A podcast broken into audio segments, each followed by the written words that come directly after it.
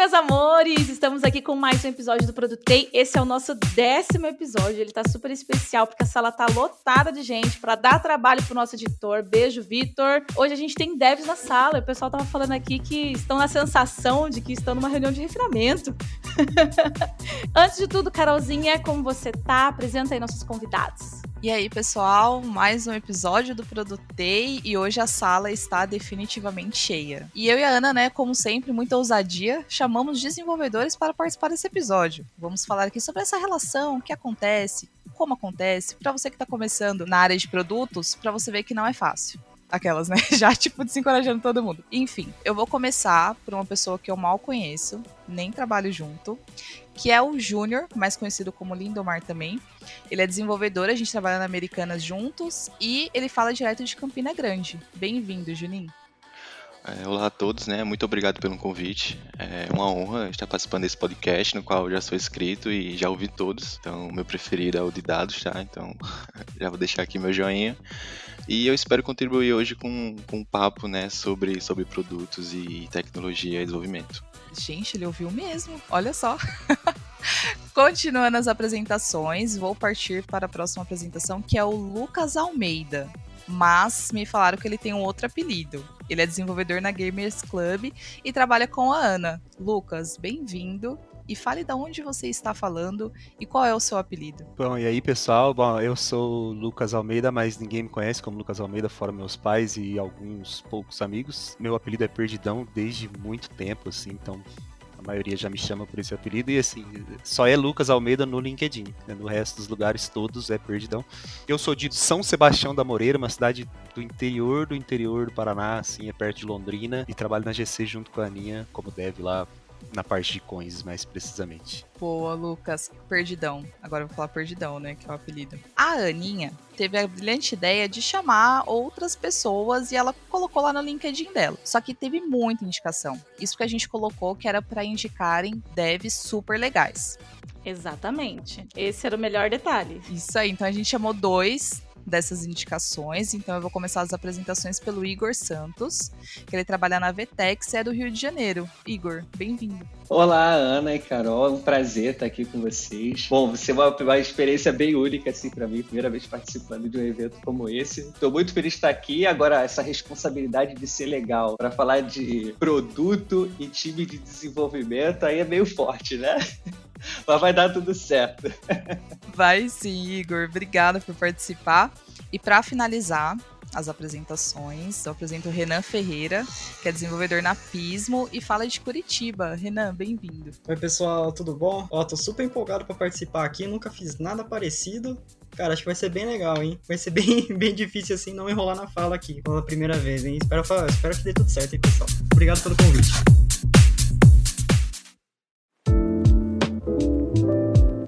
Gente, eles estão com a câmera ligada. Só o Juninho que não, né, Juninho? Mas tudo bem, tá perdoado. Mas você tem noção que a gente fez os devs ligarem a câmera, eles estão papiando. Mas é engraçado, as pessoas têm um, um, uma ideia de desenvolvedor que eles ficam no quarto escuro, aquele, aquele cara bem nerd no quarto escuro, abandonado e que só sabe falar de, de jogos e palavras difíceis. Essa é a minha situação hoje, tá? Eu tô no quarto escuro e eu só tô falando de tecnologia e jogos aqui. É bem isso. E, gente, assim, ó, pra começar, a pergunta, assim, que é a principal, acho que do, do dia, e que vai pautar aí todas as piadas no decorrer da, do nosso podcast, que é como vocês definem o papel da pessoa de produto. Vale piada? Vale. Até porque vocês são quatro contra duas, né? Então, uh, vocês são maioria. Mas conta pra gente, assim, que que você, como que vocês definem a pessoa de produtos? Ó, levantei a mão aqui, ó, meio que pra meio que puxar aí o, o cabo. Então, eu vou, eu vou, dizer assim, como, como definiria a pessoa de produtos? Assim, eu já trabalhei em vários tipos de ambiente, onde a gente tinha B2B, ou falava com o cliente diretamente assim, e eu acho que o, o trabalho da pessoa de produto é meio que facilitar esse contato, assim, entre o dev e o, e o que o pessoal tá querendo, assim, no produto, sabe? Porque, assim, eu não sei se o, se o pessoal aqui também vai concordar, mas a gente, como desenvolvedor, a gente tem um jeito meio, assim, técnico de ver as coisas que, às vezes, assim, o cliente, na hora de falar, cara, ele fala de um jeito, você entende de outro, aí dá uma confusão completa, assim. Eu acho que o pessoal de produto é meio pra, pra ficar meio que no meio, assim, e acalmar os dois lados, né? e poder falar assim, ter, tentar ter uma conversa direta entre esses dois. Eu, eu diria que é mais ou menos isso daí. Eu, assim, é... vocês querem do jeito bom ou do jeito ruim? Brincadeira. Bom, eu, eu tenho 10 anos de experiência, né? E esses 10 anos de experiência na mesma empresa. E quando eu comecei lá, lá atrás, eram umas 28 pessoas, agora tem mais de 1.500 pessoas na empresa. E é muito interessante ver a jornada da, da, pessoa de produto durante todo esse período. E lá atrás eu lembro que tinha uma, uma, uma pessoa que exercia um papel um pouco parecido, mas bem diferente, que era chamada de gerente de projeto. Que era aí sim, aí nossa, era a pessoa para você odiar, né? Era o gerentão, queria controlar o desenvolvedor, o que, que ele faz, o que, que ele respira, se reportou a teste, se não reportou. Era uma pessoa bem difícil assim de, de, de, se lidar, principalmente quando não tinha um bom relacionamento com o time. E agora desenvolveu, agora são as pessoas que focam muito no produto, e aí o dev olha e fala assim, cara, essa pessoa aí entende muito do produto, mas não consegue passar para a gente o que fazer para o cliente ser feliz. É brincadeira. Hoje agora a pessoa de produto é a, a gente entende a importância né, de entender profundamente as dores né, dos clientes, e conseguir traduzir isso para a engenharia numa linguagem que a gente consiga fazer de fato o que é preciso ser feito, né? A gente entende a importância do papel, mas a execução é, é onde a gente sofre, porque é, a gente acaba encontrando né, pessoas que têm dificuldade, principalmente com a área que atuou, que as pessoas de produto vêm de um mundo diferente, né, às vezes não necessariamente do mundo técnico, não necessariamente daquela especialidade, e é aí que mora o atrito. Então, a, a, eu hoje na minha humilde visão, né, no mundo, na minha bolha, né, vamos dizer assim, é, a gente entende a importância do papel, mas a dificuldade na hora de executar, de colocar em prática, é, é onde que moram as dores e as piadinhas e as reuniões que não dão em nada, e o planejamento que não deu certo, e as sprints que, e as sprints que cancelam, aí surge a partir daí. Mas acho que o tem tudo, tudo isso tem como, tem como reverter, né? E construir algo positivo para que todo mundo saia feliz. Né? Sim, e sobre essa pergunta, né, do papel da pessoa de produto, aí vocês imaginam comigo, né? Como seria um produto sem uma pessoa de produto, né? Então, as áreas interessadas, né, simplesmente iriam adicionar, por exemplo, em um Trello, o que elas porventura queiram no produto e o time de engenharia de software iria começar a implementar sem prioridade ou talvez sem entender a motivação daquela, daquela história. Então, né, é aí onde entra o papel da pessoa de produto, né? Ela vai definir o que é, o que é prioridade. A pessoa de produto, né, em outras palavras, é responsável por fazer a engrenagem girar, né? A engrenagem da, da fábrica de desenvolvimento de software. E além disso, vamos, né, acho como o, o rapaz falou, a pessoa também é responsável por apagar um fogo em um conflito. Então, vamos supor que a gente tem conflitos de interesse e de outras áreas, né? Muitas vezes o negócio solicita que o produto, né, seja adicionado uma feature nova, mas muitas vezes o time de tecnologia não, não tem o, o, interesse de fazer naquele momento devido a algum débito técnico que ficou faltando. Então é aí onde entra o papel da pessoa de produto para definir prioridades, definir novas features e definir qual o valor de cultura para o produto é mais importante naquele momento. Vocês falaram muito bem, gente. São realmente devs super legais. É verdade. Eles estão sendo muito legais com a gente, Carol.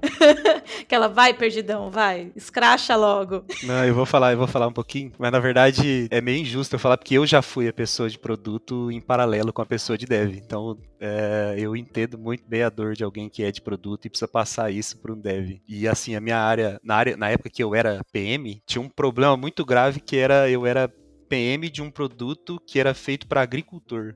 E eu precisava falar com agricultores. Então você imagina, assim, eu tinha que pegar o, sair de uma pessoa que não tinha absolutamente nenhuma instrução técnica, muitas vezes, ou que tinha muita dificuldade, transformar isso em produto e aí identificar tudo que ele precisava saber e aí passar para os devs. Como eu era dev, facilitava um pouco esse, essa jornada, assim. Mas ainda assim, tinha hora que eu me enrolava para fazer uma coisa que eu tinha definido e eu falava, pô, mas eu, eu que fiz a definição e, e, ainda deu errado. Então, pô, aí é sacanagem, né? Aí, e agora? Eu faço o quê? Agora eu reclamo com qual PM, se sou eu o PM.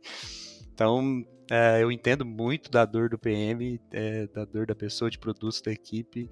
É, e, e, e, assim, por isso que eu não critico, né? Eu só eu tento ajudar ao máximo, porque eu já passei por isso, então eu sei o que estou sentindo. É, Perdão se citou esse caso né, de é, você passar pela experiência do papel de, de uma pessoa de produto. E eu já passei por isso também algumas vezes, é, principalmente naqueles períodos que, não sei se vocês já passaram isso né, em alguma fase na carreira de vocês, de ser aquele eu-keep, a pessoa que tem que fazer tudo, né? É, e aí eu lembro que eu tomava conta de um produto sozinho, e aí o CEO recebeu um cliente né, no escritório para falar sobre um determinado problema.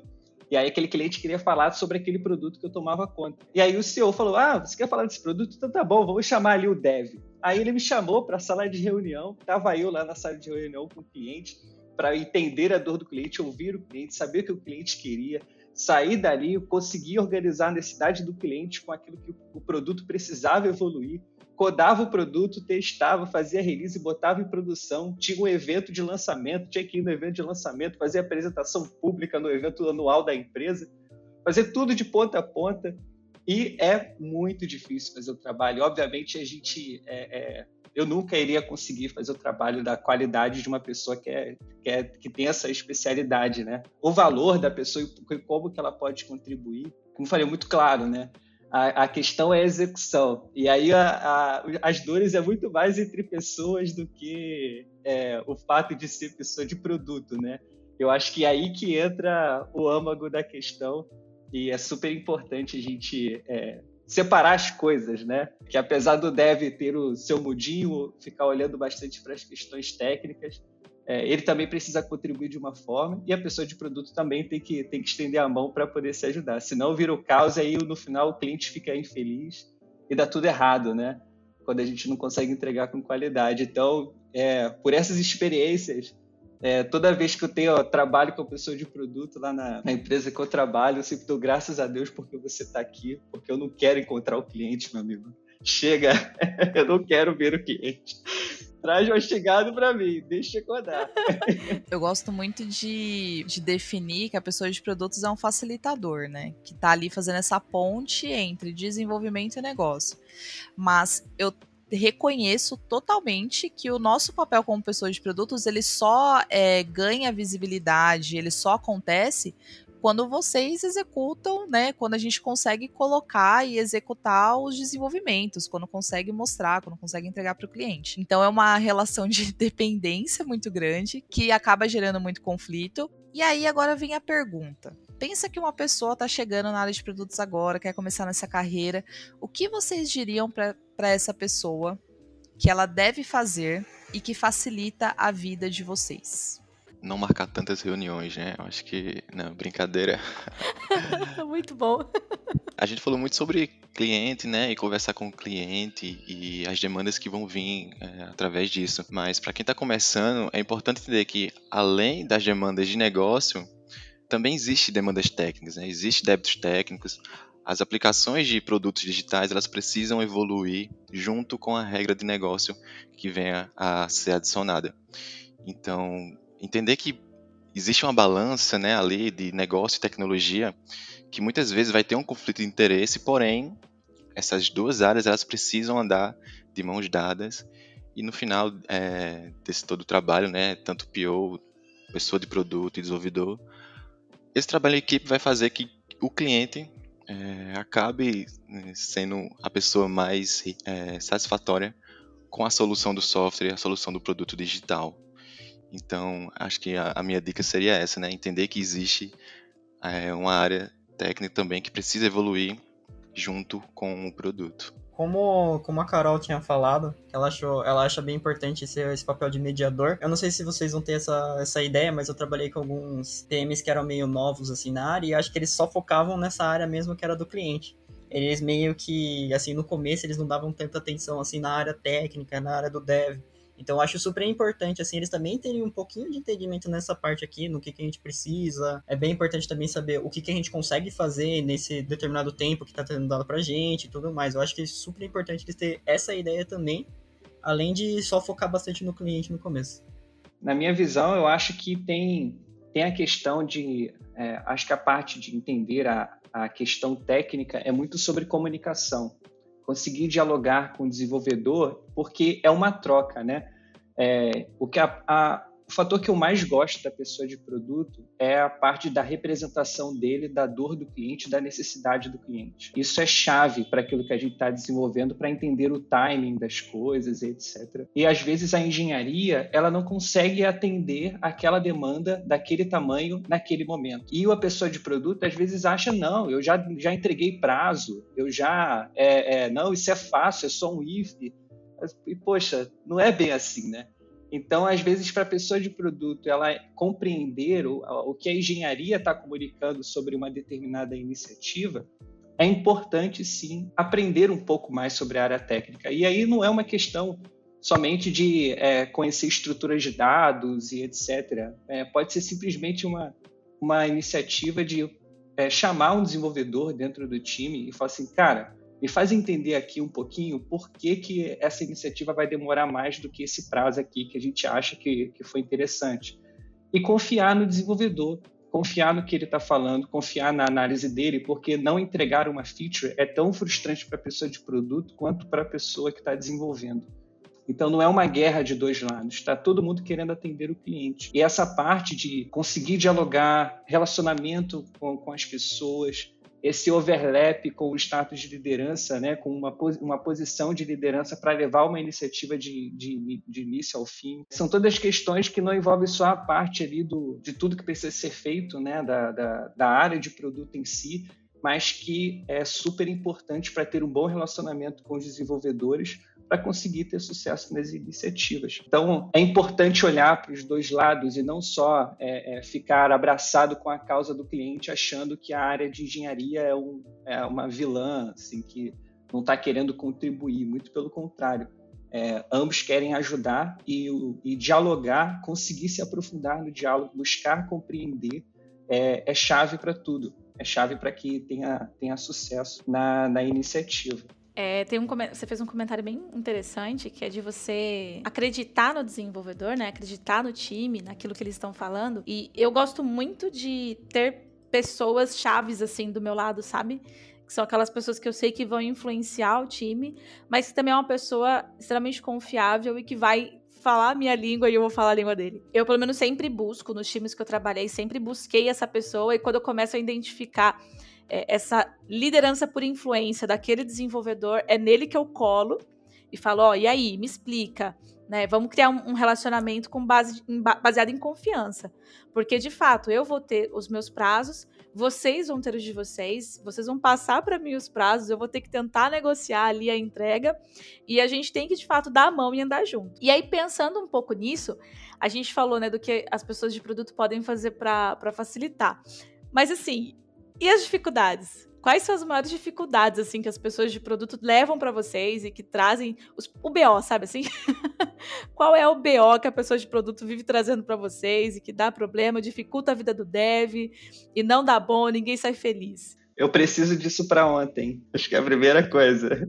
A alteração de escopo também quebra bastante o fluxo. É, eu, eu ia falar exatamente isso que o Perdão falou. O que quebra a gente, assim, é, é isso daí. A gente tem um, sei lá, você combina um planejamento assim, você faz um planejamento, assim, um roadmap, sei lá, para dois anos, assim, mas daí passa duas semanas já muda tudo.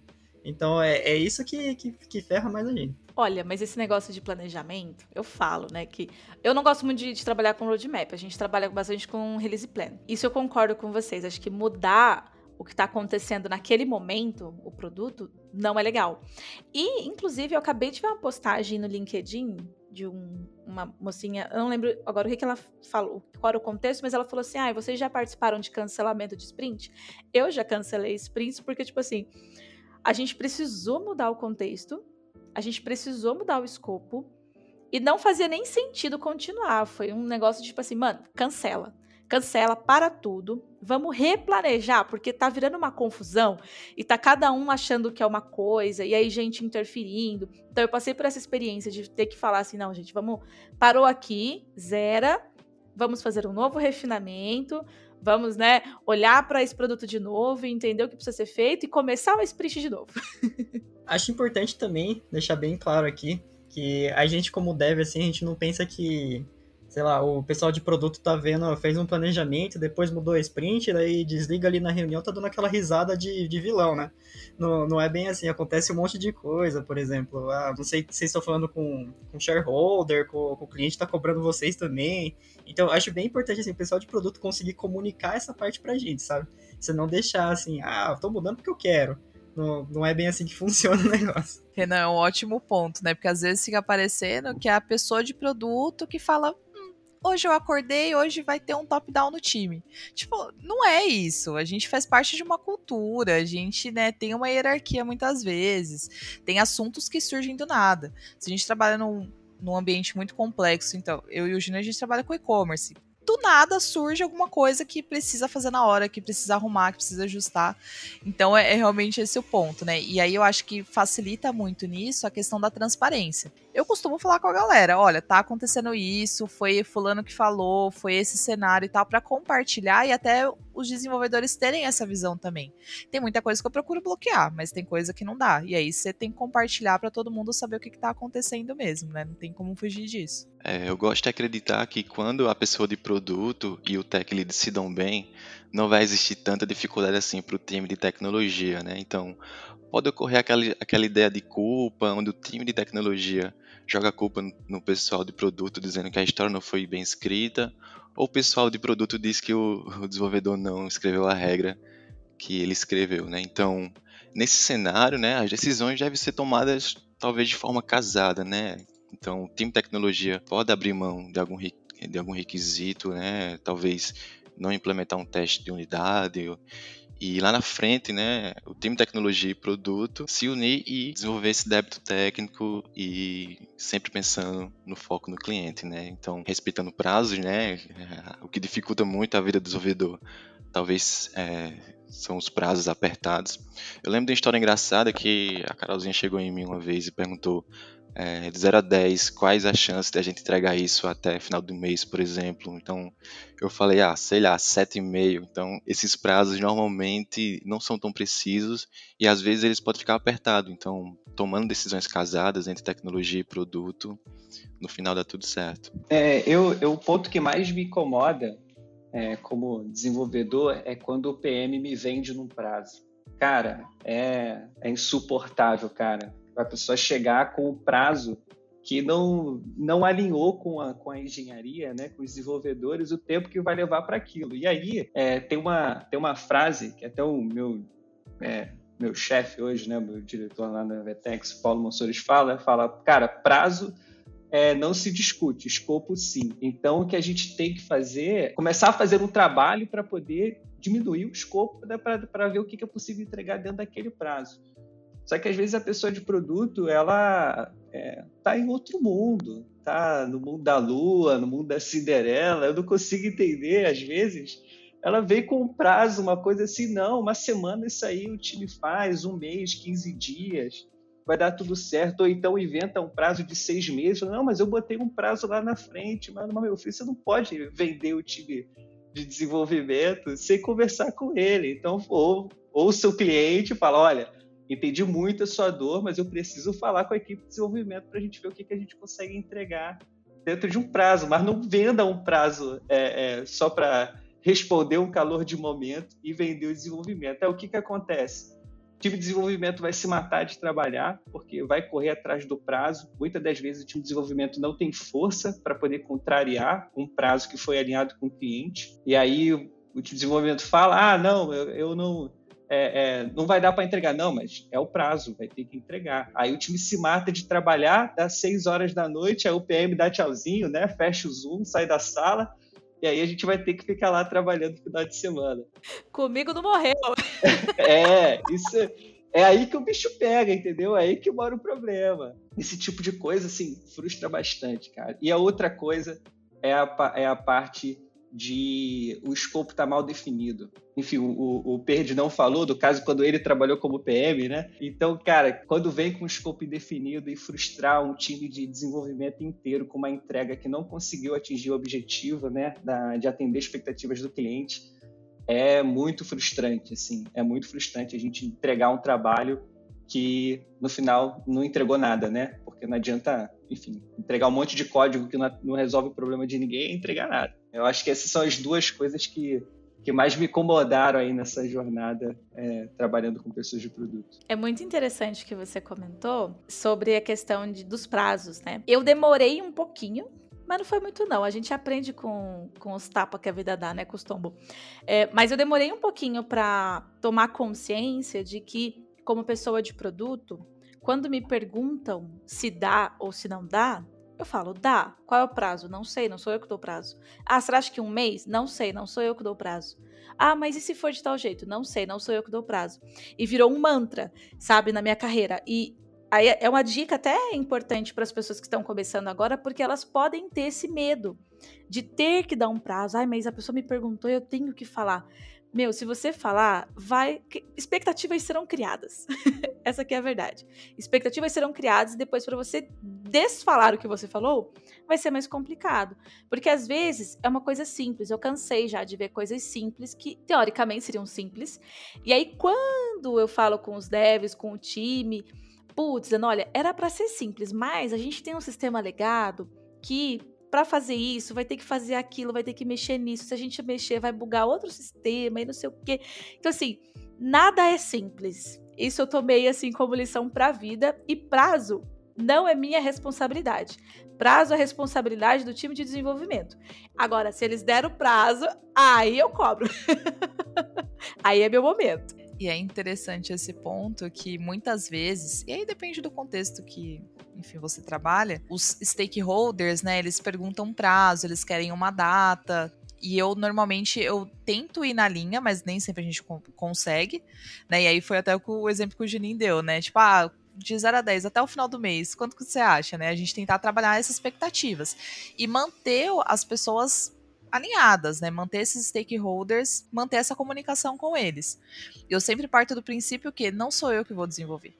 Não sou eu que vou fazer o código ali. Eu não sei qual é a lógica que vai ser usada. Eu não tenho esse, esse conhecimento. E se eu não tenho, a pessoa que tem é que vai ter que falar. É, e tem um outro ponto também que eu queria comentar, até antes.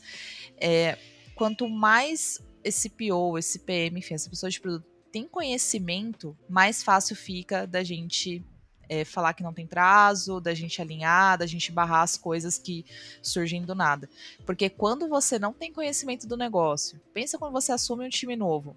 Cara, é difícil. É bem difícil. Então é algo que realmente a pessoa de produto vai adquirindo com maturidade, com tempo, e não tem como escapar disso mesmo.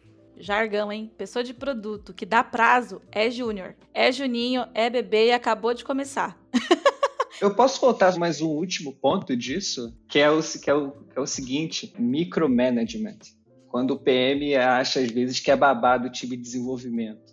Nossa, isso é muito frustrante, cara. Muito frustrante. O PM fica lá todo dia, não, e aí, vamos fazer dele, tem que falar o que aconteceu, o que que fez, o que que não fez, mas o que que fez, aí não, não vai entender o que que a gente fez.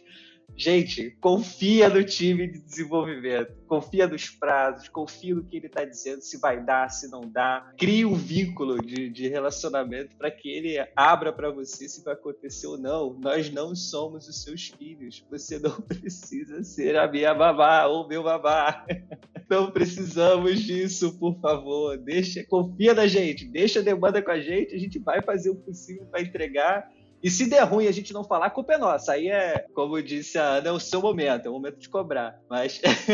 Estabelecer uma relação de confiança. Exatamente. Porque fica lá todo dia, não, tem que fazer dele, porque eu quero saber o que, está fazendo, o que, que não está fazendo. Gente, é horrível, aí mina qualquer tipo de relacionamento com o desenvolvedor. Eu falo assim, cara, isso é pessoa é um burocrata, que é aqui que tira o tempo da reunião, para o time inteiro para ficar ouvindo o que, que o outro está fazendo. Eu não quero saber o que, que o fulaninho está fazendo lá na outra iniciativa agora. Depois eu, eu, vou saber disso no final da sprint, vejo o GitHub do código dele. E aí cria, acaba criando esse, esse, esse lado, que é justamente uma questão de. Eu acho que é uma questão de confiança mesmo, né? Falta de confiança no time para querer acompanhar no dia a dia. Mas micromanagement não dá, não dá é, é, é, angustiante, assim, é horrível. Eu, não, eu particularmente odeio dailies. Eu não gosto de dailies. Eu aboli dos times que eu, que eu participo, eu, eu vou abolir as dailies. Polêmico, hein? Polê... Mas nenhum deve, né? Nenhum deve gosta dele, né? É padrão. Não, nenhum deve. Eu tô aqui com a camisa.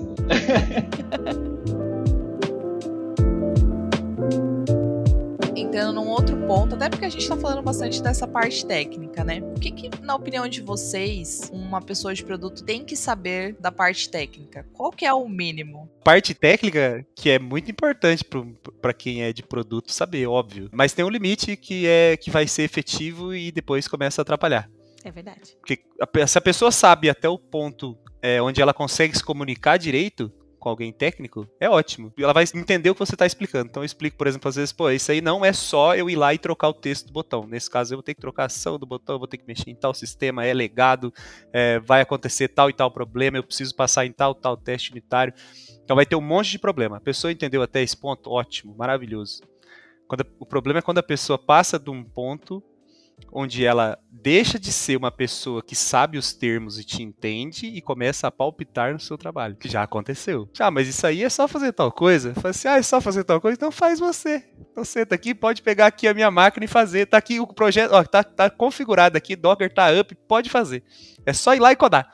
É, o PM virou arquiteto de software, né, Pedro? Exato. E acontece, assim, é raro, mas acontece muito. Isso rola com os casos com PMs que veio da área técnica, né? Que eram desenvolvedores é, exato, e exato. tal. Isso, isso ocorre, né? E aí, aí até é, é entra a questão da pessoa querer até palpitar prazo, né? Não, mas peraí, Nossa. eu já codei isso, é fácil e tal. É, isso aí é uma semaninha, uma semaninha faz. E tranquilo.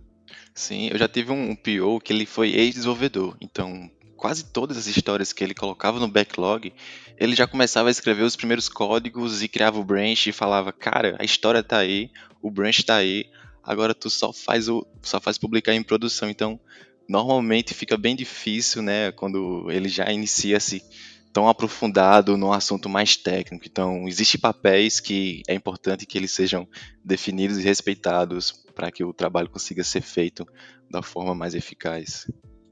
Pô, mas eu queria o PO assim. Eu não vou precisar codar, ele já coda? Tá ótimo. ele já coda? Você, você tá reclamando? Isso é maravilhoso. Só aprovar o pull request e subir a release. Ah, molezinha. Eu quero ir pra esse tipo. O Perdidão falou algo muito interessante, que o, a pessoa de produto tem que saber o mínimo para se comunicar né, para entender aquela demanda, para enfim. Isso é bem legal de, de ter essa visão de vocês, né? E é uma coisa que a gente tem falado ao longo de toda a série de habilidades de produtos, né? Que o PM, ele, ou a pessoa de produto, ela tem que ser generalista, a ponto de conhecer um pouquinho de cada área e conseguir falar com marketing, trabalhar no go-to-marketing, conseguir falar sobre dados e falar com o time de dados é, conseguir falar com o time de desenvolvimento, conseguir falar com o C-Level, que é o, ou com a diretoria, enfim, que já é outro universo. Então, o conhecimento, você se aprofunda até determinado ponto. Chega uma hora que você tem que parar e voltar a ser a pessoa de produtos, que é isso que você é. Eu acho que é, é, bem importante, assim, ainda mais para quem tá começando, não confundir assim, oh, não quer uma pessoa de produto assim, não precisa codar, né? Não precisa chegar lá, tá fazendo uns CRUD ali e tudo mais. Eu acho que só até chegar até onde, ah, consegue entender é, quais são as dependências do projeto, como que tudo funciona, aí, ó, nossa, tá beleza, assim, só pra, só pra você ter uma ideia geral, assim, da coisa. O meu time às vezes fala, Ana, aprova PR pra nós. Eu falo, se for pra aprovar, eu vou simplesmente aprovar. Porque o resto eu não vou entender. Não, mas já estava implícito. Aprova o PR. Eu só preciso que alguém me liberte disso aqui. Quando eu estava na equipe, eu, eu, eu, quando estava eu equipe, aí a gente implementou uma política na empresa que só podia é, subir código com revisão. Só que era eu equipe. Então, com quem, com quem eu ia fazer a revisão? Aí eu fiz muita amizade, assim. Chamava gente de outros times aleatórios só para aprova aí, amigo. Aí ele, mas eu não tô entendendo. Não, cara, confia. Confia que vai dar tudo certo. E PMs também me ajudaram nisso aí. Fiz amizades com PMs aprovando meus PRs. Deu, deu, deu errado várias vezes, mas a gente vai sobrevivendo.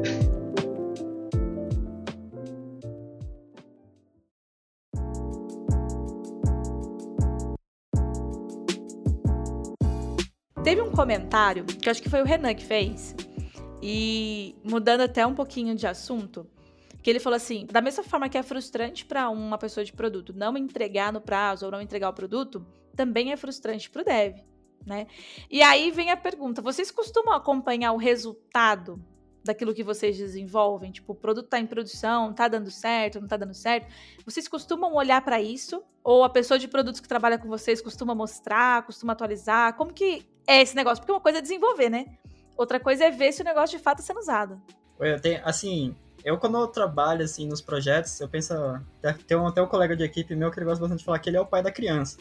Então eu gosto bastante de acompanhar ali depois. Por exemplo, eu, eu trabalhei no projeto ali na Cato, assim, vira e mexe eu vou lá, eu sei de alguns bugs que tinha, daí eu vejo, oh, o pessoal corrigiu, já tô assim, boa galera, vocês mandaram bem. Então eu gosto bastante, assim, de, de tentar acompanhar, ainda mais quando é um projeto, assim, que você, você, você gosta, assim, da ideia do, do produto, você, você participou bem, assim, eu gosto de ver ele crescendo, eu, tenho, eu gosto bastante dessa parte.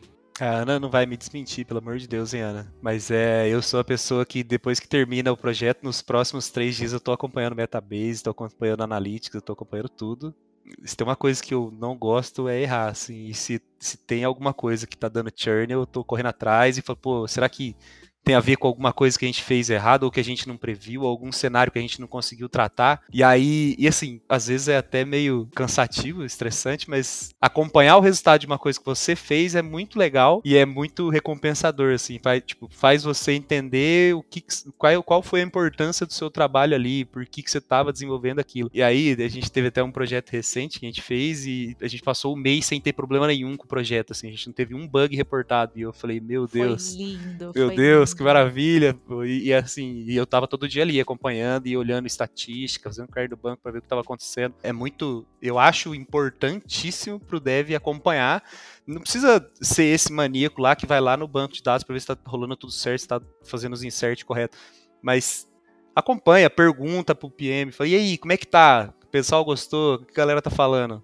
E é, é, muito, muito gratificante, assim, é muito bom você acompanhar o projeto depois que você soltou. É, eu confesso que eu deixo a desejar um pouco na, no acompanhamento do fluxo de vida após produção, né? Normalmente eu rodo o pipeline da feature que eu implementei e se o servidor tá up e não quebrou nada, então beleza, tudo bem.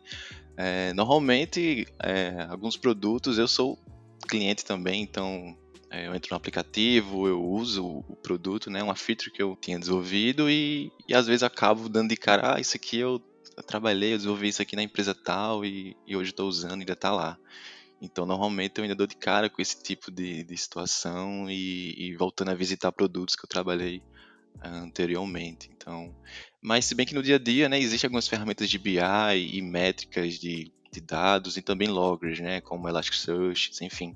Então, no dia a dia, essas ferramentas de, de observability, elas, elas salvam a vida tanto do PO quanto do desenvolvedor na, na análise de algum bug ou talvez de algum chamado que chegue, né? Então, normalmente essas ferramentas salvam sim a nossa vida no dia a dia. Eu sou adepto de que a resposta, o silêncio também é uma resposta, né? Então, se ninguém está reclamando, para mim está tudo maravilhoso.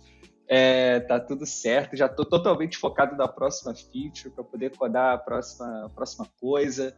É, mas, assim, é, eu, eu, tenho uma validação que normalmente é, na, na, empresa que eu trabalho é, tem sempre um cliente que está puxando aquela demanda. E aí a gente pergunta se aquele cliente está legal. Ó, ele recebeu a feature lá, tá tudo certo? Tá tudo certo, é um check, não é olhar métrica, nada disso. Aí eu, eu, passo a focar mais na disponibilidade do produto, né, para que ele não, não venha cair, que a gente mantenha ele saudável, etc. Mas eu não acompanho, não. É, nem, nem me importo. Deixa o cliente lá, já tem a próxima iteração dele.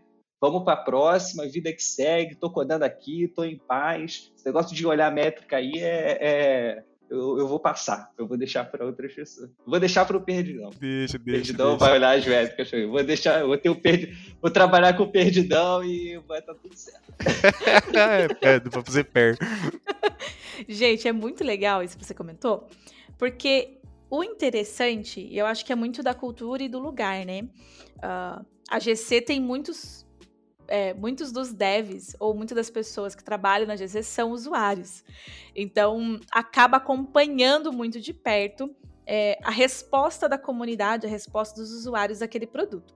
Mas uma coisa que eu acho legal e eu acho interessante deixar como dica para as pessoas de produto é trazer também as informações, porque a gente sabe que o dev ele tá naquele momento dele, tá desenvolvendo, ele tá ali e você tá com pensamento em todas, porque você tem que olhar o que vai ser desenvolvido, o que já foi desenvolvido e o que está acontecendo nesse momento. Então, se eu posso deixar uma dica, é sabe aquele negócio tipo, putz, tá participando de uma reunião? Ô, galera, viu, só para avisar vocês, aquele produto que vocês lançaram mês passado, meu, tá bombando, tá bombando, tá bom pra caramba, o pessoal elogiou, tarará. Sabe aquele negocinho que dá aquela cosquinha no coração de falar, putz, meu trabalho foi bem feito? E é muito disso que, que até o Perdão comentou, né? De falar, nossa, não deu um bug. Isso pra gente foi tão incrível, porque foi um produto que a gente demorou tempos, não dava para ser MVP, demorou para ser desenvolvido e, assim, teve um, um, uma receptividade da, da, dos usuários, da comunidade muito grande. Então, eu, pelo menos, sempre procuro, quando eu estou nas dailies, eu sempre procuro no final ou no comecinho, antes de começar, já falar, galera, olha,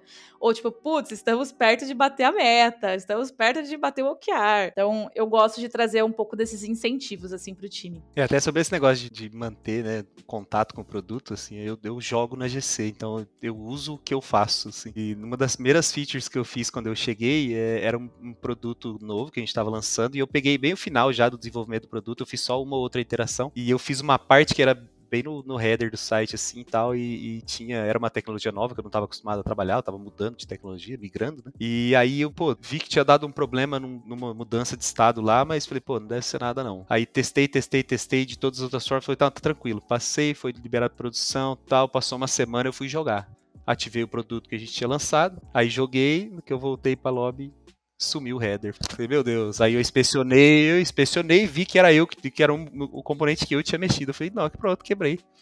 Quebrei. Isso era tipo nove e pouco da noite, assim, falei, meu Deus, e agora? Aí no outro dia eu cheguei, abri o componente, falei, deixa eu testar. Testei, aí, porque daí eu peguei qual era o cenário que dava o problema. Porque esse cenário eu não tinha conseguido reproduzir na minha máquina, por exemplo. Eu não tinha conseguido reproduzir em homolog. Eu falei, beleza, vamos testar aqui em tal lugar. Testei, testei, testei, achei o bug, corrigi, subi, aí eu avisei todo mundo. Falei, galera, peguei um bug, corrigi, subi o patch lá, já resolveu. E eu falei, pô, você imagina para mim qual, qual foi o susto na hora que eu vi que um componente que eu tinha acabado de subir tinha quebrado. Então eu falei, pô, então eu tenho que continuar. Assim. E por isso, que, por isso que eu falo que toda vez que eu subo algo, eu fico ali alguns dias testando aquilo. Então vejo em produção, porque até o melhor, a gente brinca, né? Que o melhor ambiente que tem para testar feature é em produção, né? Que é o ambiente mais né, mais fiel à, à verdade. E, esse caso foi especificamente sobre isso, assim, de, de fazer a, a manutenção, continuar na manutenção daquele produto. Eu queria mudar um pouquinho de assunto e saber a opinião de vocês sobre um tópico. No mercado, né, de trabalho, enfim, nesse mundo aí de produtos, a gente fala muito sobre a liderança de produtos. Mas eu queria entender a opinião de vocês e no contexto de vocês, se em algum momento essa liderança ela se mistura com gestão. Você ter uma liderança de produtos e você ter uma gestão de pessoas é diferente. Então eu queria entender de vocês nos contextos que vocês já trabalharam, se já teve essa mistura dessa pessoa de produto, às vezes puxar mais para gestão, o Igor já tinha comentado, né, sobre microgerenciamento e como que vocês lidam com isso no dia a dia. Já aconteceu, pô. Algumas vezes, inclusive, né? Eu costumo dizer, quando o pessoal começa a perguntar e tal, eu falo assim, gente, PM não é o seu chefe, PM ele tá, ele é o seu colega de trabalho, ele tá no mesmo nível. Então, assim, você não tem que ter medo, você tem que respeitar ele como você respeita o seu colega de trabalho. Mas não é não é seu chefe, você não tem que esconder dele que você tá fazendo alguma coisa e que você não tá trabalhando no produto dele nesse momento. Porque tem muita gente que leva nesse caso, assim. Mas já teve casos de o PM ser o, o, gestor não oficial. Então ele assumiu o papel de gestor e começar a cobrar e ficar em cima, e aí, óbvio que não deu certo. Assim, o pessoal teve que chegar e falar: ó, baixa a bola um pouquinho, que acho que você não entendeu mais ou menos como é que funciona. E aí, esse, esse micromanage que o Igor falou rolava assim direto, né? O problema é que minou o time de dev até que começou a sair um para cada lado e por fim o PM teve que sair, porque tipo, a galera viu que, pô, enquanto ele continuar trabalhando dessa forma, a gente não vai conseguir manter dev aqui, porque os caras não têm sanidade para trabalhar com ele. E, foi uma situação bem chata assim, eu fui um dos que saí, né, porque eu não tinha esse eu não tinha muita paciência para lidar com alguém que tava, tava. Na verdade, era, acho que tinha o ego muito inflado, sabe? E aí eu acabei saindo, falei, ah, meu, pra mim não dá. Eu sinto muito vocês aí, guys. Eu sei que é, é chato, mas eu tô indo embora. E no fim acabou saindo muita gente, assim. É, na, na eu já, já vi diferentes casos, né? É, eu acho que o, depende muito do escopo de liderança que essa pessoa está exercendo dentro daquela, daquele time, daquela empresa. A, a pessoa de produto, hoje no ambiente, no ambiente de trabalho, ela é uma, ela tem um posicionamento de liderança da visão estratégica do produto, porque ela entende o cliente, sabe direcionar para onde o produto deve ir. Então, esse é o escopo de liderança. Então, quando o nosso time de desenvolvimento se esbarra em alguma questão de escopo ou de estratégia do para onde vai desenvolver o produto, se vai refatorar o produto do zero, se vai andar com duas versões, se vai aumentar mais o prazo de, de uma entrega para fazer do jeito, entre aspas, certo, a pessoa de produto ela é chave, ela tem um papel de liderança é, sobre é, contribuir com a decisão de engenharia para atingir os, a, as expectativas do cliente. Se a pessoa de produto está com o escopo de liderança de ser líder de fato de um time de desenvolvimento, e essa pessoa de produto não, não teve um, um background de vir do mundo de desenvolvimento, a probabilidade de gerar frustração com o time é extremamente alta. Porque, primeiro, que não tem representatividade na, na, em compreender o outro lado. Segundo, se essa pessoa está sendo responsável pela carreira desse desenvolvedor pelo progresso dele dentro da área é, técnica da empresa, esse PM não vai conseguir contribuir muito é, sobre para onde vai direcionar, sobre para onde vai projetar esse desenvolvedor. E aí acaba sobrando o quê? Gerenciamento. Acaba sobrando a gira, task, iniciativa, story. É, acaba sobrando muito pouco que para um papel de gerenciamento de um time de engenharia, uma coisa ajuda na outra, né? E quando você só tem um lado, acaba que o, que o time de desenvolvimento fica frustrado porque vê uma liderança que não está tá sendo representada, né? Não, não, consegue se ver nessa liderança, né? E aí na empresa que eu trabalho hoje, a gente tem dois papéis que contribuem isso com o time. A gente tem a pessoa de produto, obviamente, e a gente tem o gerente de engenharia, que é um desenvolvedor, uma desenvolvedora, né? uma, uma pessoa técnica que veio de carreira técnica e que optou por, uma, por um período de gestão, né? por, um, por um trabalho de gestão, de gerenciamento de equipes, de é, gerenciamento de carreira das pessoas, ambiente, né? ver se as pessoas estão num ambiente seguro, confortável, diverso. É, então, isso acaba sendo o papel muito mais dessa pessoa que exerce o papel como um gerente de engenharia e a pessoa de produto acaba tendo essa liderança da parte da visão de produto em si. Então, essa é, uma, é um modelo que hoje na empresa que eu trabalho tem funcionado muito bem e eu acredito que isso possa, essa divisão de escopo sobre a liderança da pessoa de produto é, pode contribuir né, para entender e diagnosticar as questões que existem dos problemas. Perfeito, gente. E assim, mudando um pouquinho o assunto, tem a pergunta que é super importante para todos aqui tanto para a pessoa de produtos, quanto para o desenvolvedor, quanto para o usuário. E que às vezes se confunde. E aí eu vou perguntar para vocês o seguinte: qual é a definição de pronto? É, para o time tecnologia, né, eu, eu dizer que a definição de pronto é quando tu roda o build da aplicação e ela não quebrou. Então, a Lela está pronta, a gente pode subir em produção.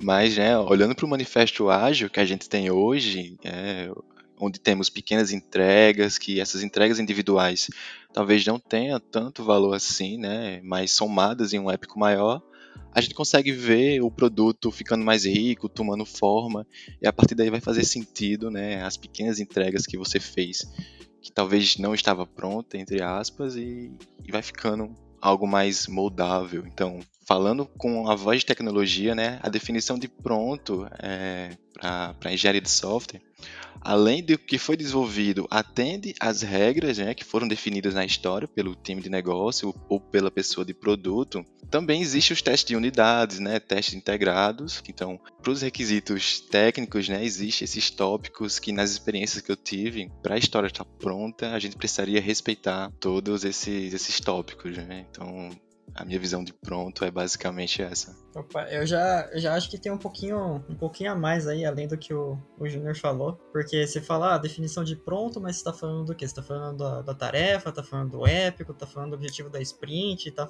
tem, cara, isso pode mudar muita coisa, né? Mas, assim, se for de, de tarefa, pô, subimos pra produção, validou, validou, tá tudo certo, não quebrou nada, fechou. Mas aí, quando, quando é um épico, alguma coisa um pouquinho maior assim, eu pelo menos eu acho que ficar no lado um pouquinho mais seguro da coisa acho que é um pouquinho melhor. Então, geralmente a gente sobe, validou, vamos acompanhar os logs, dá mais ou menos uma semana assim, ó, não deu nenhum problema. Agora sim, agora tá tudo pronto, vamos comemorar. E assim, depende bastante do que, que você tá falando pra gente ter uma definição diferente ali. É, eu já trabalhei em produto que não ia ficar pronto nunca. E, e, era o objetivo, inclusive, do produto não ficar pronto nunca, porque a gente ia sempre colocar coisa nova nele.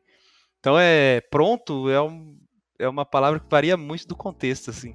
Por exemplo, você falar de task, a gente tem várias tasks que ficam prontas diariamente. A gente é, tem, lógico que tem todo um fluxo, né? A gente tem que ir lá, codar, testar na máquina, na nossa máquina, teste unitário. Aí tem que testar na, em homologação. Funcionou.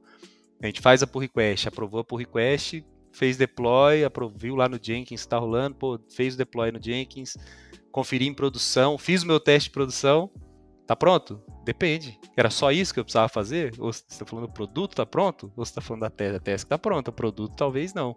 O projeto, então, tá muito longe de tá pronto. Então, tipo, é esse tipo de coisa que a gente tem que definir, assim, quando fala de pronto. Assim. Quando vai estar tá pronto? Depende. O que, que você quer pronto?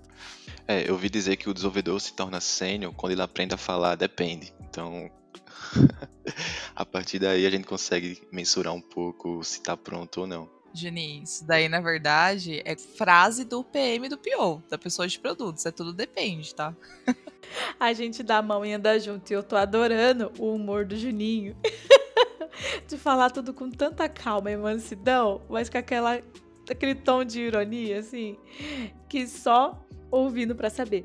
É muito legal essa questão de definição de pronto, porque eu sou a pessoa, né, que costumo perguntar, né? De repente eles começam, eles começam a falar, não, vamos subir, vamos subir. Ih, quebrou. Eu chego no meio da cal, porque agora, como a gente tá em, em home office, a gente passa o dia inteiro no Meet. E quando eu vejo que eles começam a falar alguma coisa que me dá sinais de que eles estão subindo, eu falo, uai, mas já tá pronto?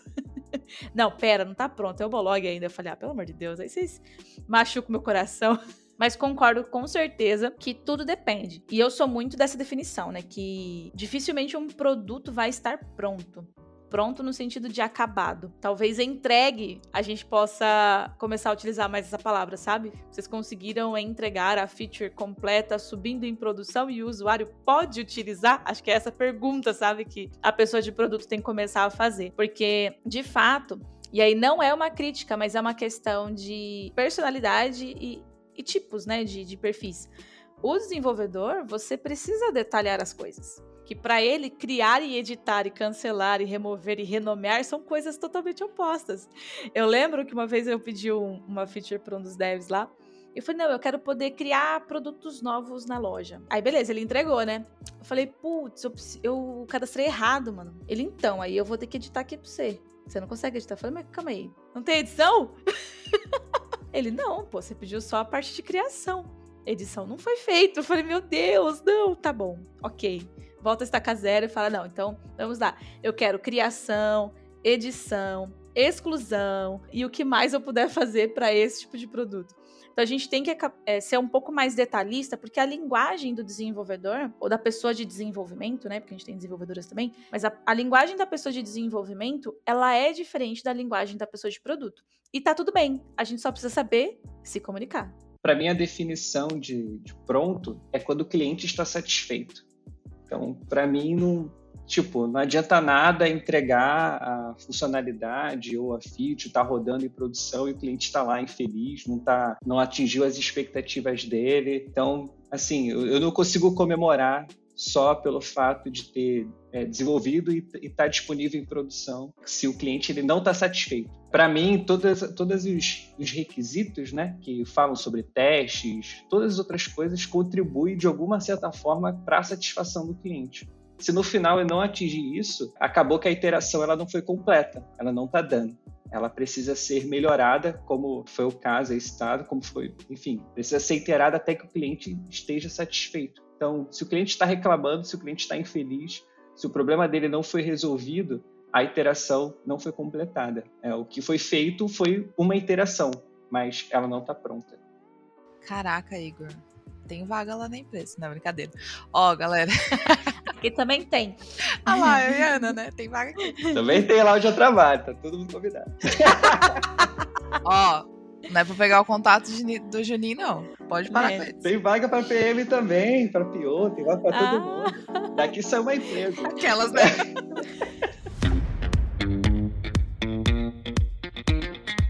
pessoal, a gente colocou lá no nosso Instagram uma caixinha de perguntas polêmicas. Surgiram perguntas muito polêmicas e a gente queria dividir com vocês. Primeiro, não levem para o lado pessoal.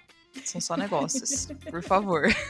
então, uma das primeiras perguntas que surgiu lá foi: por que vocês, vocês devem, tá? Não leem as especificações e ficam perguntando para a pessoa de produto as regras. Por que não leem? Aí, complementando, que teve uma outra pergunta ali semelhante. Por que não leem as histórias de usuário? Que é mais fácil perguntar.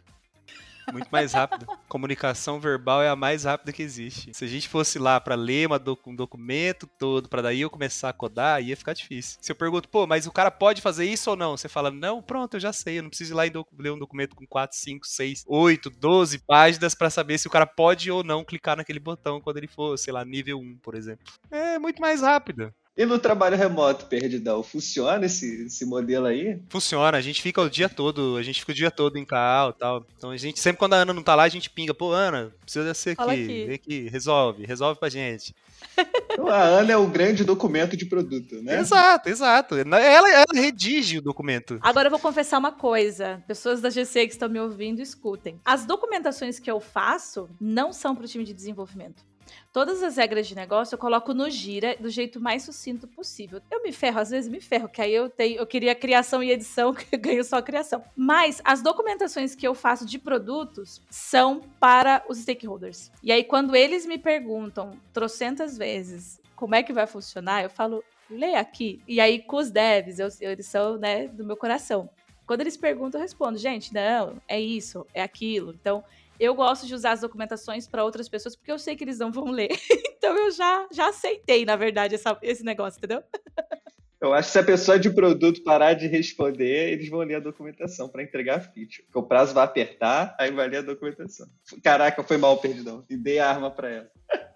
Ó, gente, é meio polêmico isso, porque tem até a brincadeira de dev, né? Que fala que 4 horas de tentativa e erro te salva 30 minutos de ler documentação. Então, tem muito dev que não gosta nem de ficar olhando documentação, né? Mas assim, no meu caso, assim, não que isso aconteça toda hora, mas assim, pra, por segurança mesmo, você tira a parte de erro de interpretação, né? Às vezes o, sei lá, o PM ou o cliente especifica de um jeito, só que, cara, eu consigo interpretar isso de umas quatro maneiras.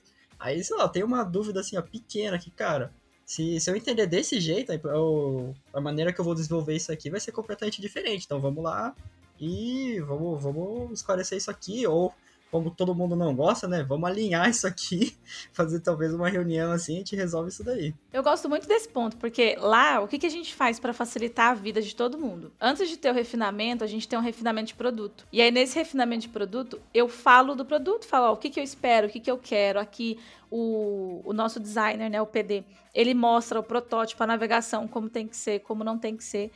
E às vezes, as, eu não uso história de usuário, tá, gente? Polêmico, polêmico, mas eu detesto história de usuário e eu coloco lá o que precisamos fazer, por que precisamos fazer. E os, as regras de negócio, objetivos e tudo mais. E às vezes acaba até ficando redundante, mas eu prefiro ser redundante no sentido assim: o cliente pode clicar neste botão para comprar e depois colocar uma regrinha. O cliente não pode clicar nesse botão para editar, sabe? Um negócio bem tosco, porque eu sei que vai de interpretações e as pessoas elas podem acabar indo para um lado e não para o outro. Mas eu super concordo que a comunicação face a face, ou melhor, câmera a câmera, é a mais efetiva. Mas uma coisa é ler não compreender e perguntar, outra coisa é não ler e viver a vida perguntando. É, são, são coisas distintas, né? Uma coisa é a comunicação escrita não tá, não estar clara e tem que melhorar criar algum processo, um glossário para que me, venha melhorar a comunicação escrita. Outra coisa é a não leitura. E aí eu vejo a questão da não leitura como falta de engajamento do time de desenvolvimento. E aí eu acho que nesse caso, se o time ele não está engajado para poder entregar o valor da, da iteração que o PM está trazendo, que, sentindo a dor do cliente, eu acho que o PM tem que conversar com o time. Tem que chamar o time para conversar e falar, galera, então, esse modelo de trabalho que a gente está seguindo não é sustentável, a gente precisa melhorar. Tenho tentado fazer o trabalho de documentar lá e eu estou sentindo ali que vocês estão perguntando muita coisa que está tá documentado, então querer entender o que está acontecendo no nosso modelo de trabalho, né? é, esse trabalho que eu estou fazendo no documentário não está funcionando. E aí iterar com o time em cima disso. Porque se o time não está engajado a ler o documento, às vezes o documento está muito longo, está é, é, muito pormenorizado, as coisas estão ultra detalhadas, e aí o dev olha aquele turbilhão de página lá e fala, cara, eu não vou ler isso nem a pau. Mas tem que ler, cara. Assim, é, alguns documentos são necessários para ler. Tem, que ler, assim, faz parte do trabalho. É, mas se tem uma questão de falta de engajamento do time, tem que levar esse problema para o time e não é, se fechar do seu lado e falar assim: ah, o time de desenvolvimento lá, eu estou aqui, estou fazendo o meu documento, o time de desenvolvimento se vira lá para entregar. É, não é isso. No final, o cliente vai ficar insatisfeito. Então, acho que é super importante é, levar o problema à mesa né, e discutir sobre ele. E, enfim, acho que os, os motivos aí da, que a galera trouxe faz todo sentido, né? Não, não estar claro e não, o time não está engajado por algum, por algum outro motivo. Seguindo com as perguntas do Insta, essa também vai ser polêmica, a gente falou muito sobre prazos aqui, né? Então perguntaram: por que erram tanto as estimativas? E por que promete se não vai cumprir? Essa é boa de responder, hein? É que tem uma, e eu posso falar por experiência própria, tá? Prazo, a gente estima alguma coisa, é, principalmente num sistema igual eu, por exemplo, eu trabalho numa code base que é maior do que a minha área de operação. Então eu posso impactar outros setores. Por exemplo, às vezes eu preciso agir em outros setores. A gente, quando estima uma coisa, é óbvio que gente, quanto mais experiência a gente ganha, mais, mais assertivo a gente é. Só que às vezes a gente faz uma, um, um, refinamento ali na hora e fala, pô, não, mas ah, então tá, então tem essa função, é só eu fazer tal coisa, ela já recebe, ah, ela já recebe esse parâmetro, então beleza, não vou precisar adicionar todo isso aqui, ah, então isso aqui é uma tarefa de, sei lá, quatro horas, três pontos, três story points, maravilha, então é uma tarefa simples. Aí beleza, a gente vai lá, começa a desenvolver, começa a aplicar aquilo que a gente fez no refinamento e fala, pô, a gente testou, beleza, chamou a função, por que não tá vindo? A gente vai Pô, peraí. Mas essa função tá instanciada onde? Aí vai ver em tal lugar. Pô, ah, não tá. Ah, então é outro. Nossa, mas pra que os caras usam? Ah, usa para isso aqui. Ah, então a gente vai ter que fazer uma função nova para executar isso. E aí, tipo, ah, então do jeito que tá implementado aqui, na verdade não tá implementado igual tá aqui.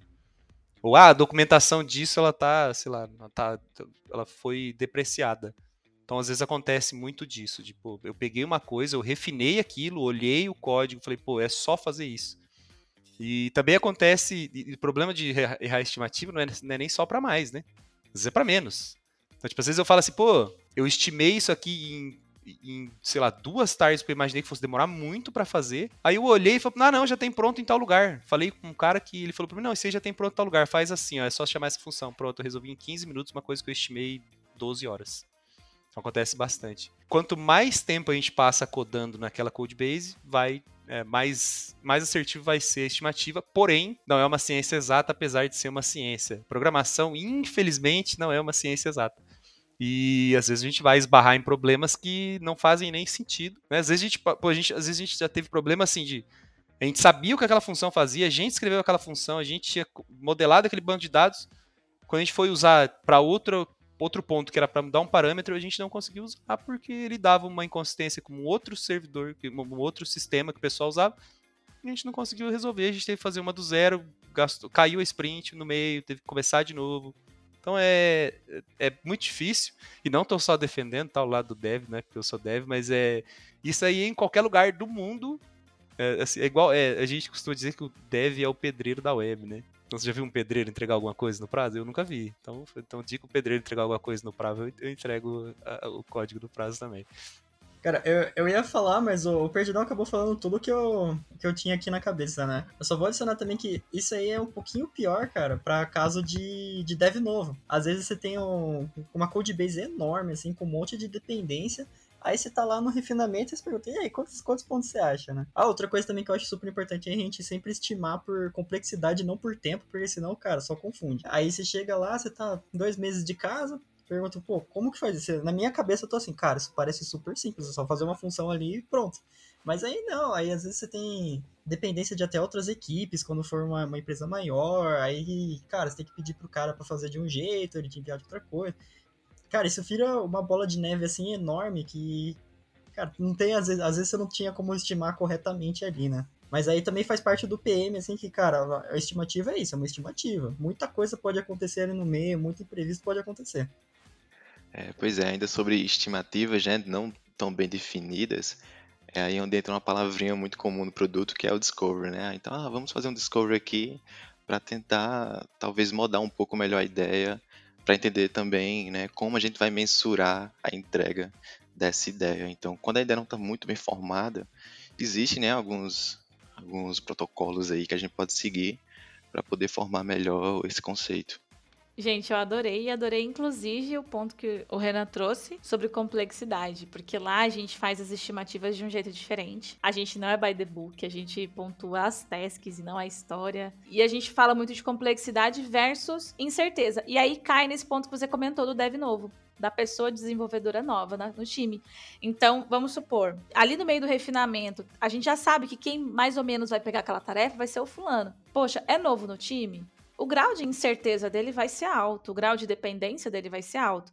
Então, vamos pontuar com né, uma coisinha a mais ali, dar um, um que a mais de, de, de, pontinho. Eu, particularmente, já vi muito problema nisso e hoje não vejo mais. Porque aí, pelo menos, a gente erra pra cima e não pra baixo, sabe? Tipo, putz, superamos as expectativas e entregamos antes. Do que, putz, vai atrasar. A frustração é muito pior. É, então, eu acho que é muito importante a pessoa de produto olhar para o time e o momento do time. Porque quando eu comecei com um time novo, a gente errava todas as estimativas. Até o momento que o time começou a se conhecer, conhecer a, o código, conhecer os sistemas e passou a pontuar de uma forma não tão errada, porque eu não vou falar que é 100%. Mas os erros começaram a diminuir muito. Então, isso também é muito importante. Existem outras coisas né, que envolvem a pontuação e não é só o, o, a complexidade da tarefa em si. E aí, para a última pergunta, qual a opinião de vocês sobre validações e MVPs no code? Então, eu, eu gosto muito de MVP porque é onde você pode testar coisas, né? Tipo, você pode é, usar o mínimo que você precisa para apresentar aquele produto e, e partir desse ponto. Assim. Então é valida muito a ideia e te dá uma direção porque evita muito erro caro assim. Já aconteceu, por exemplo, principalmente em waterfall, né? Quando é, quando é projeto em cascata, isso é comum de acontecer. Assim, você faz todo aquele planejamento para três anos e aí chega no meio do caminho já não tem já não tem nem, nem nada a ver com quando começou, assim, já é outro projeto, com outra cara, com outra identidade, assim, você perdeu muito tempo fazendo aquilo, às vezes você vai ter que jogar fora. Então o MVP é bom por causa disso, porque tipo, você consegue desenvolver ele em menos tempo, você consegue validar a, a, estrutura dele mais rapidamente e você consegue perceber se ele vai ser escalável ou não. Isso falando do ponto de vista de dev, né? Tipo, é, você consegue validar muita lógica que você imaginou que funcionaria, mas que talvez na prática não vai funcionar tão bem. Então você já consegue minar isso. Fala, pô, eu ia, eu ia arrumar problema para minha equipe, porque eu ia começar dessa forma, no meio do caminho ia ter que mudar. Então é, é muito bom fazer MVP justamente por isso. Porque MVP, pô, não deu certo. Joga fora, começa um novo. Então bora. Olha, acho que esse MVP no code aí, ele é bem parecido com o que a gente deve faz às vezes as POCs, né? Então, assim, é super importante porque, assim, é, é, uma mentalidade muito boa de se ter, de se for fazer, faz rápido, se for fracassar, fracassa rápido pra gente já consertar. Então, eu acho isso, assim, super, super importante de ter de, do ponto de vista de PM. É, para mim, a, a, questão da velocidade, né, é, é a grande, é o ponto mais importante, mas eu, eu gosto do lado do feedback é, coletar o feedback o mais rápido possível. É, isso faz muita diferença, porque às vezes esse feedback ele aumenta o escopo daquilo que você tinha inicialmente, porque até mesmo abrilhanta no cliente uma evolução de, de, uma, de uma ideia diferente, pode direcionar a, o projeto para um outro lugar. Então, quanto mais rápido a, a interação, essa coleta de feedback do cliente, melhor eu acho que essas interações são super, super importantes para isso, né? E encurta o caminho para o cliente ficar satisfeito e ele consegue ver que a gente está a gente está ouvindo, né? A gente está ouvindo o que ele está pedindo e iterando com ele e convidando ele a participar desse processo com a gente. Então, acho que é, ah, na minha opinião, acho que é super importante, entrega um valor muito alto para o pro projeto ter sucesso. Caraca, pessoal, esse bate-papo foi muito, muito, muito legal. Literalmente, a gente só trouxe devs muito legais para esse bate-papo, você entendeu? Super legais. Super legais. Gente, eu amei. Assim, eu acho que as pessoas que estão começando na área de produtos, e até aquelas que já têm um tempinho, tem muitos aprendizados aí para colocar. Para mim, o que mais fica desse, desse nosso papo é essa ideia do relacionamento, né? De, da comunicação que precisa haver entre a pessoa de produto e a pessoa do desenvolvimento. Eu costumo falar que eu me sinto, às vezes, mais é, parte do time de desenvolvimento, do meu, da minha squad, de fato, do que de produto. E hoje, no ambiente remoto, eu, eu tenho muito mais é, apego, intimidade e comunicação com, com a minha squad. E isso é muito importante para a pessoa de produto. Se ela não se relacionar bem com os desenvolvedores, com as desenvolvedoras que estão no time, esquece, o negócio não vai e vai parar de andar por pura birra. E, tipo, a gente tá aqui para trabalhar, entendeu? Pra ganhar dinheiro e fazer o usuário feliz. Esse é o nosso objetivo, dos dois lados, tanto do desenvolvimento quanto da área de produtos. Então, assim, eu super, super agradeço a participação de cada um de vocês. Obrigada, assim, por tudo. Vocês foram muito bonzinhos com a gente. Meu Deus, eu tô impressionada. Eu achei que ia ser pior, você viu? Eles são muito legais mesmo. é porque vai ficar gravado, né? Ah. Aí, tipo, eu quero trabalhar em outros lugares, quero conhecer outros PMs, né? É, e se tiver a parte 2, né, a gente precisa ser convidado também. Teremos parte 2, hein? Quero trazer uma parte 2 aqui, porque eu adorei, assim, ó, esse papo. Adorei. Bom, gente, encerramos aqui mais um podcast do Produtei, mais um episódio com os nossos devs do coração, porque eles fazem parte do nosso time, somos parte do time deles. Muito obrigada, Perdidão. Muito obrigada, Igor. Muito obrigada, Juninho. Muito obrigada, Renan. E para você que está nos ouvindo, um beijo e até a próxima. Tchau, tchau, pessoal. Valeu, galera. Tchau, tchau. Tchau. Olá, pessoal. Muito obrigado.